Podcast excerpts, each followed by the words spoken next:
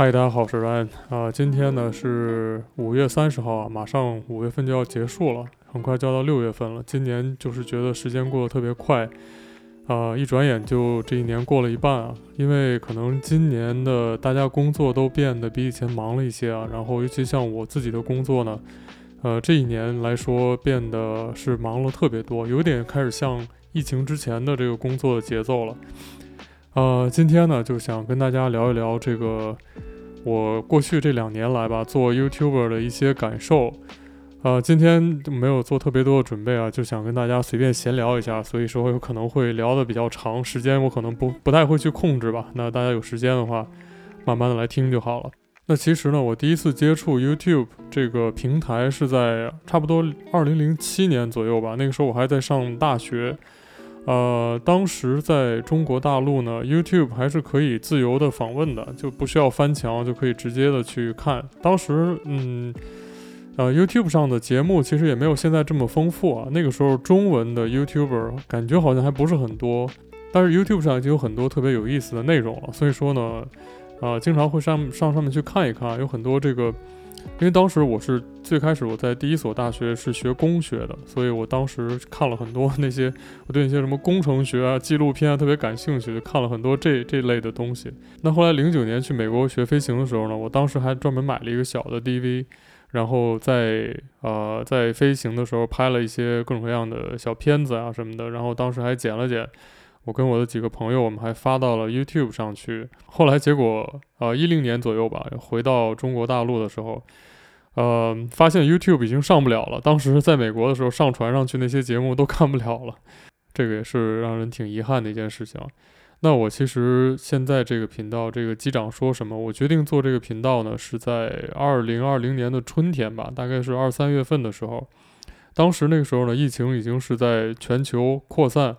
然后日本的这个旅游业啊，航空业已经是开始遭遇很大的这个创伤了。当时就是没有什么人坐飞机了，非常夸张啊，就是直线下降的那种状态。然后我们的工作时间就骤减，基本上一个月啊，呃，没有几天工作了，大部分时间在家里面休息。然后当时呢，公司也在开始很紧张这件事情啊，也有考虑要说这个减薪啊，或者是。不再续签合约啊，这些个各种各样的事情，当时还没有确定下来，但是已经有很多这方面的消息在流传了，所以其实是人心惶惶的一个感觉啊，每个人都很担心自己的工作。那我们作为这个外籍的飞行员的话，那我们其实是比日本的这个当地的员员工在自我保护这方面呢，可能会更弱势一点。那当时呢，我就觉得，呃，也许过过一段时间，我的工作可能就要没有了。虽然我的合约其实还有蛮长的一段时间，但是我真的不知道这个疫情会发展到什么样子，所以其实当时就觉得有些担心。那其实首先来说，这个担心主要还是经济上的问题嘛，就是最先浮现在脑子里面的就是，呃，万一我的收入大幅下降的话，我要怎么样维持我的生活？那当时呢，其实想了很多可能做的副业。那么，其实在日本有个很严重的问题啊，就是说你其实因为日本这边大部分地方你想去工作，一定是要讲日语的。如果你说我只会讲英文或者是中文的话，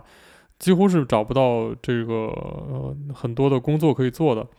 那当时我的日文又非常糟糕啊，我基本上不太会讲日文，所以说我也不觉得我可能很快就能把日文学好。所以，呃，我就觉得也许没有办法在社会上找到一个工作来替代我现在的这个状况，支撑一段时间，等到疫情过去。所以我当时想了一些其他的被动收入的方式啊，比如说这个做一些投资啊，或者是做一些这个线下的线上的生意啊。然后，但是这些有很多很多限制，比如说包括在日本做一些个网购的生意啊、销售的生意什么这些。都有很多很多麻烦的事情，然后我也联络了一些在各个国家的朋友啊，了解了一下这个，他们有没有想一起合作去做一些这个日本的商品的销售啊什么这些事情，嗯，后来发现呢，其实这些事情都非常非常的麻烦，有很多很大程度上的原因是因为日本这边的各种政策法规，因为我有些同事也有类似的想法，那我们讨论了之后发现需要办的手续实在太多，然后因为我们语言的这个障碍。可能会非常非常费时，呃，当时又没有觉得这个情况急迫到这个程度，所以当时就觉得，诶，也许做这个 YouTube 频道，做 YouTuber 可能也许是一个最轻松的，啊、能够来增加一点被动收入的方式啊。当时其实啊，我还想过去做这个 Uber Eats。那其实，在日本这边做 Uber Eats，呃，现在好像是允许外国人来做了，但在当时，两年前只允许日本国籍的人去做 Uber Eats，这个是一个特别夸张的限制。然后当时看了很多的内容，最后看到最后一行写必须得有日本护照才可以，啊，当时觉得浪费了好多时间。嗯，所以说其实也不是说完全没有其他的选项吧，但是当时觉得可能最在眼前的就是尝试一下做 YouTuber。那其实我知道，做 YouTuber 在一定程度上是可以有收入的，但是你必须要有一个一定的观众的数量、一定的播放率，然后这样才可以拿到有做广告的这个机会。那当时呢，我和一个台湾的朋友，我们两个人啊、呃、聊了一段时间，因为他之前在这个啊、呃、马尔地夫那边去做潜水教练，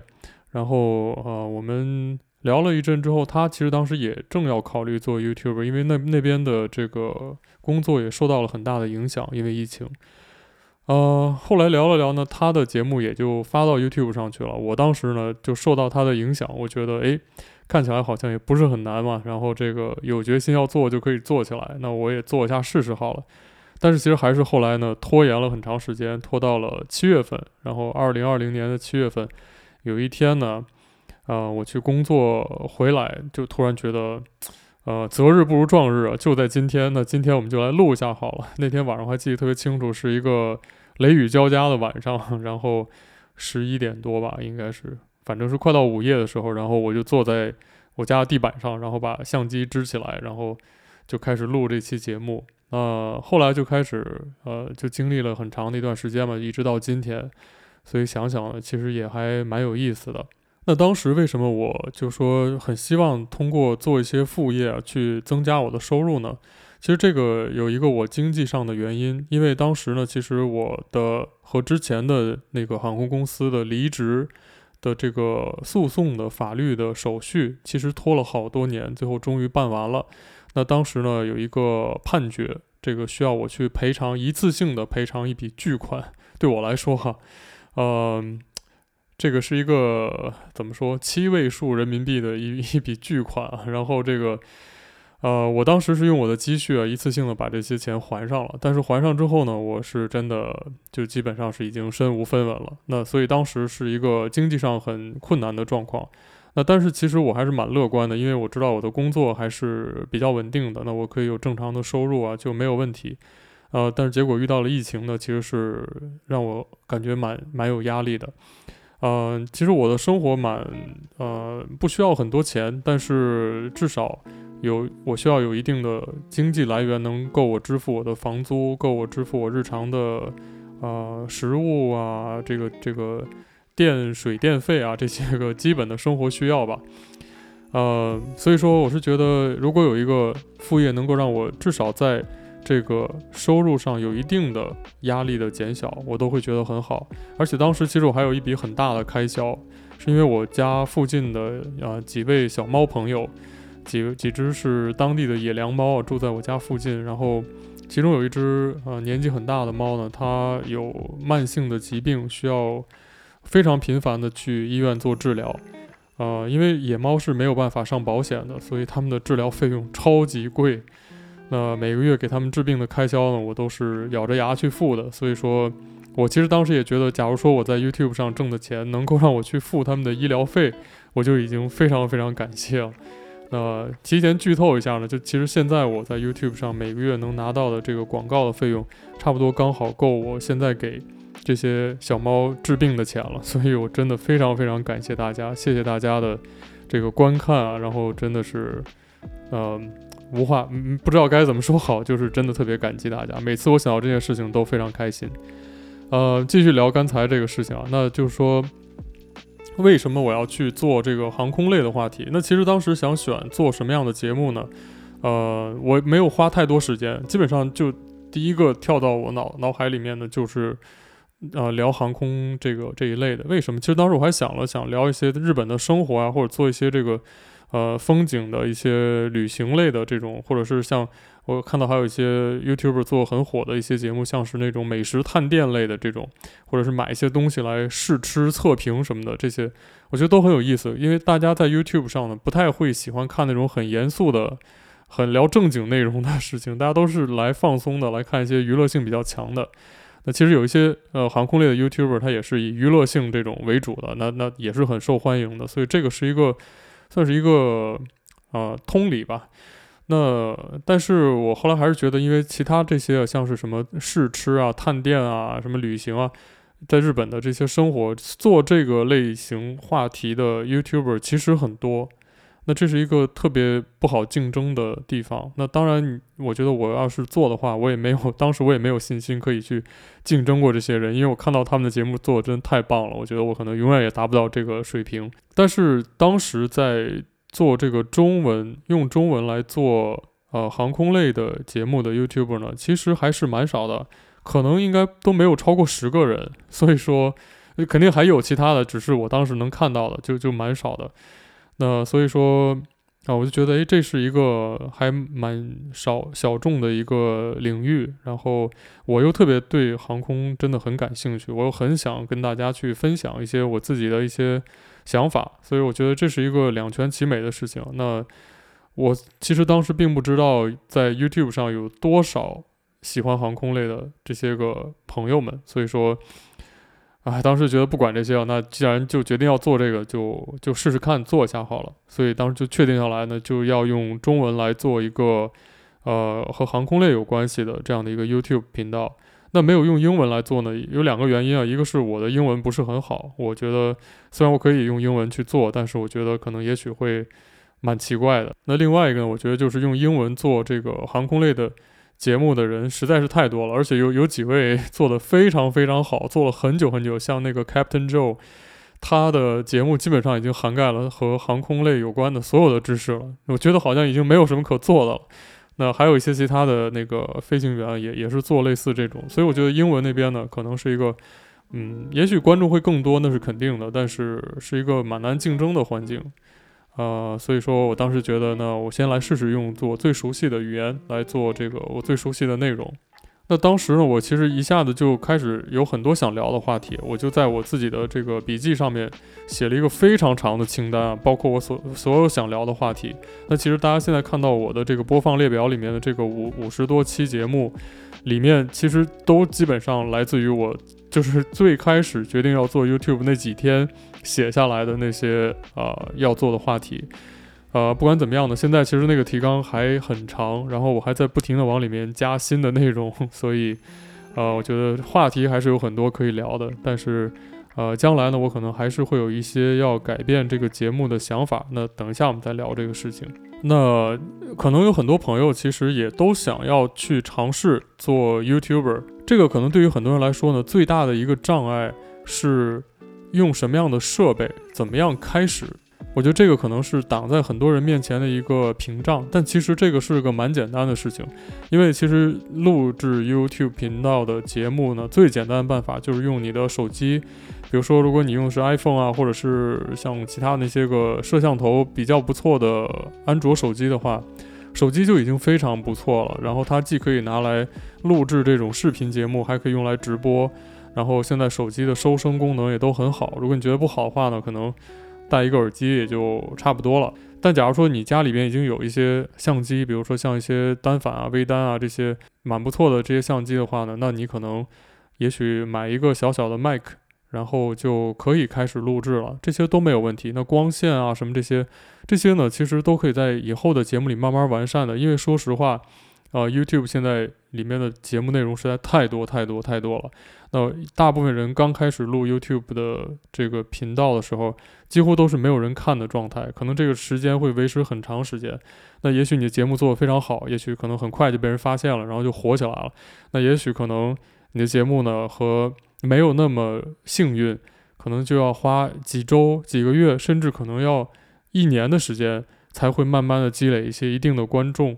所以说，其实大家在开始的时候不用太在意自己的这个设备的质量，还有包括各种各样其他那些个什么灯光啊，什么配呃字幕啊、影影音的效果啊这些东西，这都不重要，最重要就开始就是开始，我开始做了，而且我要一直做下去。那我有有很多话题想说，我有知道，我知道我想要聊什么，我知道我要去表达什么东西，然后我就有时间的时候，我就愿意去做的时候，我就不停地去一期一期的更新。那么这个积累最后一定会给你带来一些不一样的体会。所以说开始的时候呢，不用太在意，慢慢慢慢的，其实当你的节目、你的频道积累了一定的观众的时候，你其实会发现。呃，这个也是我我在我自己的节目里面发现，就是其实早期录的节目，并没有很多人会真的回去看，大家还是都会看你最新发布的那些节目的。所以早期的节目，即便录得很糟糕，其实也不会影响到太多将来的观众们的，因为可能只有最开始就 follow 你的那些人，他们才知道你早期的节目是什么样子。大多数人呢，看到都是你最后的那几期节目。那我相信大家在做个一两年的时候呢，应该在各方面都会非常成熟了。所以那个时候呢，可能大家看到都是你做的非常棒的节目。所以还是那句话，就是开始的话，最重要就是开始，让它让它开始，不要太担心我要把它做得多好，我要做成什么样子。那么你录好了这个节目之后呢，后面可能就需要去简单的剪辑一下。那剪辑这个东西就要看你做什么样的题材。那有些人可能做一些户外题材啊、运动类的主题啊、美食类的呀，什么各种各样的这些，有可能就需要很多的这些剪辑特效过渡，然后还有一些各种各样额外的插件来给它丰富它这个视觉的效果。那还有一些，比如像 Ryan 的这个节目，就是这种。坐在桌子前面，然后说话类的这种节目呢，可能需要特效就要少很多。所以说这些其实还是需要你自己来根据你自己的节目来选择。但是其实，在 YouTube 上也有很多很多很多非常多教大家怎么样去做各种各样特效的这些呃视频的教材。那如果你想学的话，绝对不是一件很难的事情。那至于用什么软件来剪辑呢？其实 Ryan 之前在读大学的时候，是在呃我之前那个学校的一个学生电视台里面做摄像。那当时做摄像的时候，我们用的摄影机还是那个 Sony 的那种 VHS 的那个录影带，就是很大盒的那种，可能很多人都没见过。然后那个摄影机是扛在肩上的那样的那种，超级沉。然后。呃，每次需要做节目的时候，拍完那些个节目，要把那个 VHS 的录像带，把它转成通过那个电脑上的那个压缩卡，然后把它转成数字类的数字的这种视频文件，然后把这个文档导入到电脑里面去，然后在电脑里面，当时我们用的是那个 Premiere 来做这个剪辑，呃，那当时因为我不是做这个的，但是因为人手不够嘛，所以说有的时候。临时这个需要马上把片子剪出来的时候呢，我也会过去偶尔帮一帮忙。所以剪片子，我觉得真的是个蛮简单的事情。只要你不去考虑那些特效啊、转场啊那些复杂的那些东西，那么你也不需要有太多的美学素养，你只需要把你想要表达的东西剪成一个连贯的、清楚的一个叙事的过程就 OK 了。呃，所以说说起来这个剪辑软件呢，我当时这个是我当时投资最大的一笔，我当时。投入重金呵呵 买了一个呃苹果的这个 Final Cut Final Cut Pro，然后这可能是我当时开始做 YouTube 节目的时候投资最多的一个地方，买了这个这个 App。那其实如果你自己做的话呢，你完全可以用苹果自带的这个。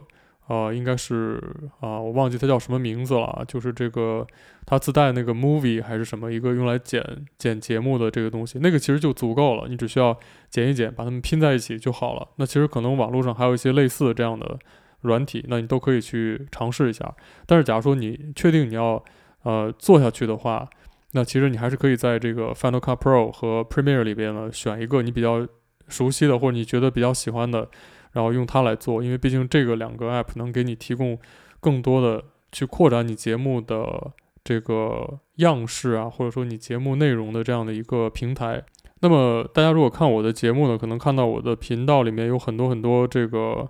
呃，一些视频素材，这些视频素材其实主要是来自于几个免费的视频素材网站。这些网站呢，它会提供这个没有版权的视频的素材，然后大家可以下载下来之后，把它放在自己的节目里面呢，去免费的使用。那这个其实还有一些付费的服务，那么付费服务它呢会有更多的这个素材资源，呃，价格会其实还蛮贵的。然后如果你的工作量比较小，像 Ryan 现在这种一个月做不了几期节目的话呢，其实是一个蛮不划算的投入的。所以说，这个到底要用什么样的素材呢？还是需要看你自己的选择。那对于音乐来说呢，Ryan 其实之前吃过一个很大的亏。呃，我一直以为啊，在这个 SoundCloud 上面去下载这个呃无版权音乐的话，是可以随便用在自己的 YouTube 节目里面的。那但实际上事实不是这样的，因为，呃，这些节目里面，它大大多数这些艺术家呢，都会在他的音乐下方呢有一个注释，写着说你可以把这个节目啊，可以把这个音乐用在你的 YouTube 节目里边，但是你一定要把它一个规范格式的一个 credit 放在你的视频说明栏里面。那 Ryan 之前真的是这个版权意识极其淡薄啊，这个我觉得特别特别抱歉。呃，我用了这些音乐之后呢，几乎除了简单的说一下这个歌的歌曲的名字以外，我就没有去考虑那些事情。那后来突然有一次，大概在我做了一年多之后，收到了一次这个呃版权的 claim。呃，当时这个 claim 并没有影响我的频道，但是它只是说你有一个节目呃收到了这个艺术家的一个申诉。那么需要让我去做出一个回应，我大概去，我就赶快去看了一下，我才明白原来是这样。我觉得当时自己特别特别特别抱歉。那然后我就，因为我已经做了好多期节目了，所以当时我就觉得，如果我不把其他的节目都处理掉的话，那我将来可能会收到无数个这样的 claim，然后我要不停地去应付。所以我当时就花了好几天的时间，然后把每一期节目里面我用了哪些歌，然后我都去仔细的又听了一遍，去找。然后最后我确定好了之后，然后又去 SoundCloud 上面去把所有这些每一期节目里我用的音乐的详细的版权声明全都粘贴在我的节目下面，然后这才解决掉了所有的这些音乐版权的问题。所以说，我相信大家应该都比我清楚这个事情。所以，但是 just in case，如果你还是不知道这个事儿，假如说你要用音乐的话，一定一定一定 要注意这个，否则的话，当你的节目积累很多的时候，这是一个特别特别麻烦的事情。那最后呢，就是大家如果看我节目呢，我早期节目是没有字幕的。那我后来的节目开始加上字幕，呃，开始没有做字幕是因为我没有意识到这个事情。后来我发现呢，第一就是可能我因为我讲的是这个普通话，那么可能有一些讲粤语的朋友啊，或者讲这个呃台语的朋友，可能大家还有一些其他的生活在海外的，呃，虽然也讲中文，但是可能对普通话听得不太清楚的呃朋友吧。各不管怎么样来说。呃，有一个字幕呢，是更方便大家来看，而且可能有的时候大家在通勤不方便去听什么，就看一下字幕就很方便了。所以后来我觉得做字幕是很重要一件事情。但是我的节目大部分都是在二十分钟到二十分钟左右吧，这样的一个长度。那其实我是会说很多很多话，然后做字幕是一个特别巨大的工作量。那我最开始做字幕的时候，我就真的是在听写。我会把 我的节目放在边上，然后放慢速让我去说，然后就开始在敲键盘，不停地去打字，然后把这些记录下来，然后整理成一个顺序的一个这个一行一行这样子，然后导入到一个做字幕的 app 里面，然后去再去做字幕。每一次这样做，我可能都要花费大概半天的时间。后来我真的很崩溃。然后我就再去找有没有什么简单的办法。后来我发现原来有一些网站是可以呃用这个 AI 语音识别，你只要把你的这个节目的音频发到它的这个网站上，它会花大概两三分钟的时间去识别，然后就会把这个呃它识别出来的整段的这个文字发送给你。那你拿到之后呢，我发现正确率大概在百分之。九十五左右吧，就是蛮准确的，但是它会变成整个一大段文字，然后所以我需要把它慢慢慢慢拆成一行一行这样子的，然后把里面的错误纠正一下，然后就可以放到我的呃字幕制作软件里面，然后用这个软体呢去把字幕同步到我的视频节目上，然后就可以把做好的字幕文件发到 YouTube 的这个上传终端里面，然后字幕就出现了，所以说。现在我做字幕大概需要一个大概二十分钟、二十五分钟左右的节目，我从开始做字幕到做完大概不需不会超过一个半小时左右吧，所以我觉得还是让我的工作量变小了很多。那然后呢，这个节目做的比较多了，然后看我的节目的朋友也蛮多的，现在有大概一万四千多位订阅，真的是让我觉得特别的意外啊，从来没有想到会有这么多人订阅这个频道，嗯。那我在这个 YouTube 上面，就其实每天早上我起床之后，我都会打开电脑，在 YouTube 上、Facebook 上面，还有 IG 上面跟大家去回复大家留言，因为我知道其实，呃，很多朋友看完我节目会给我留言，我的手机上会收到邮件的推送，但是有时候因为工作很忙，或者白天有一些我自己的事情啊，我没有时间及时回复大家，但是我一般第二天的早上，我都会啊。统一的，然后整个都看一遍，然后去一条一条的回复。那回复大家留言对我来说是一个特别重要的事儿，我非常非常开心去做这件事情。因为其实，在过去的这两年里面，回复大家留言呢，首先来说，我学到了很多事情。因为很多朋友看我节目的观众里面真的是卧虎藏龙，可以有可以说有各种各样的高人啊，然后。呃，很多很多人呢给我的留言里面说的一些内容非常非常犀利，有一些我自己都完全没有意识的，或者我不懂的事情，那大家都给了我一些讲解和解释，然后我看到之后，我自己去搜索一下，发现啊，真的是这么回事儿，然后呃纠正了我很多错误，然后也让我对很多事情有了新的了解，所以每次去看大家留言，我都觉得是一种在呃获得新的事情的一个机会。然后我的好奇心又很旺盛，所以说我特别特别好奇，大家都会在一期节目里面有什么样的反馈？因为这个节目是我自己的观点，是我个人的看法，讲的都是我从我脑子里面出去的东西。那么这个和大家互动的过程，我就可以看到大家的这个不一样的想法，每一位每一位朋友的从你们的。这个脑子里面想到的事情是什么样子的？你们看到的世界是什么样的？那其实呢，我特别的喜欢的一件事情就是这个世界呢，应该是不一样的。那么大家都应该有不一样的看法，都应该有不一样的想法。呃，对任何的事情，对任何的人，对任何的一切吧，都有自己的观点。我觉得这个是一个特别好的事情。那我其实看到大家回复之后呢，我几乎是每一条都会回复的。那有很多朋友问我问题，我有时候回复的时候就会控制不住，一下写很多。所以有时候我本来希望一个小时之内做完这些回复，那但是有时候可能一一忙起来，一写起来，可能回复大家留言，我最后发现哦，我已经写了两个小时、三个小时了。所以说，其实还是呃用了我很多时间，但是我真的特别开心去这么做，而且我以后应该也会继续这样做下去。那但是其实我现在呢想说一个很重要的事情，就是我其实从来没有在一个特别明确的地方去提起这件事情，就是我对于大家留言的一个呃最低的原则。那很多呃 YouTuber 都其实有类似的这样的原则，那么我可能今天也要说一下，就是说我。我在什么情况下会保留大家的留言？我在什么情况下会删掉你的留言？那我其实呢，只在两种情况下会删掉你的留言。那么第一呢，就是说我我是非常非常坚决的，会维护每个人去发表自己观点的权利。那大家都有在这个，因为 YouTube 本来就是一个相对来说吧，还算是比较自由的一个平台。那我希望大家在这个平台上呢，都有可以轻松的表达自己观点的权利。那么无论你表达观点是说，这个阴谋论呐，或者说是什么，甚至是我不想聊那些，比如一些政治的话题啊，或者是一些，呃，你你的一些不太好的心情啊，等等等等，就说，即便你说的话呢不是很好听，这些绝对不会影响到你的留言的，因为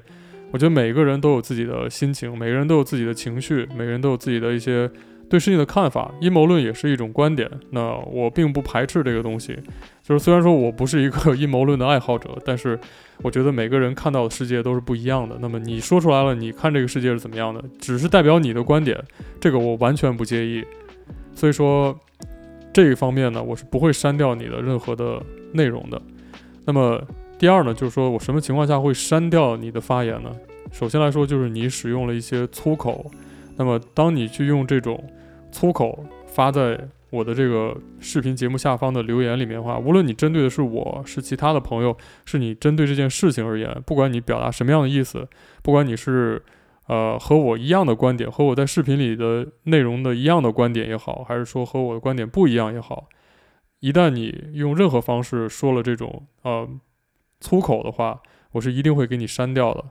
那么第二呢，就是说，当你在这个留言里面进行了对任何人的人身攻击的话，我也是会删掉你的留言的，因为人身攻击是一种不礼是一种暴力的行为。那么言语的暴力也是暴力，在这个平台上是非常不希望看到任何的暴力的这种行为的。那么大家在一个公平的环境下，正常的去讨论任何的内容，这些都是非常非常好的事情。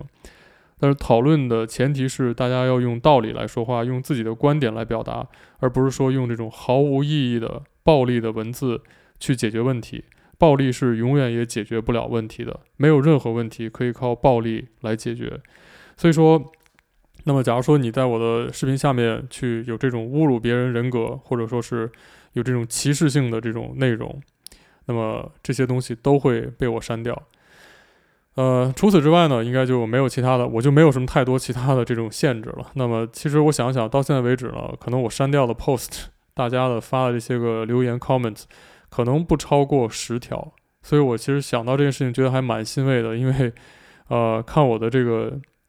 节目的观众的朋友们，我觉得大家真的都是蛮不错的，然后很少很少很少会看到有人会说那样的话。所以说我真的非常欣慰啊，能有这么好的观众在看我的节目，觉得特别特别开心。那最后呢，想跟大家聊一聊，就说我现在这个节目的状况，跟我对未来的一些这个频道的期待。其实我现在生活的最大的变化就是我工作变忙了，呃，就是我现在整个这个工作的安排，慢慢的已经开始回到快要回到疫情前的状况了。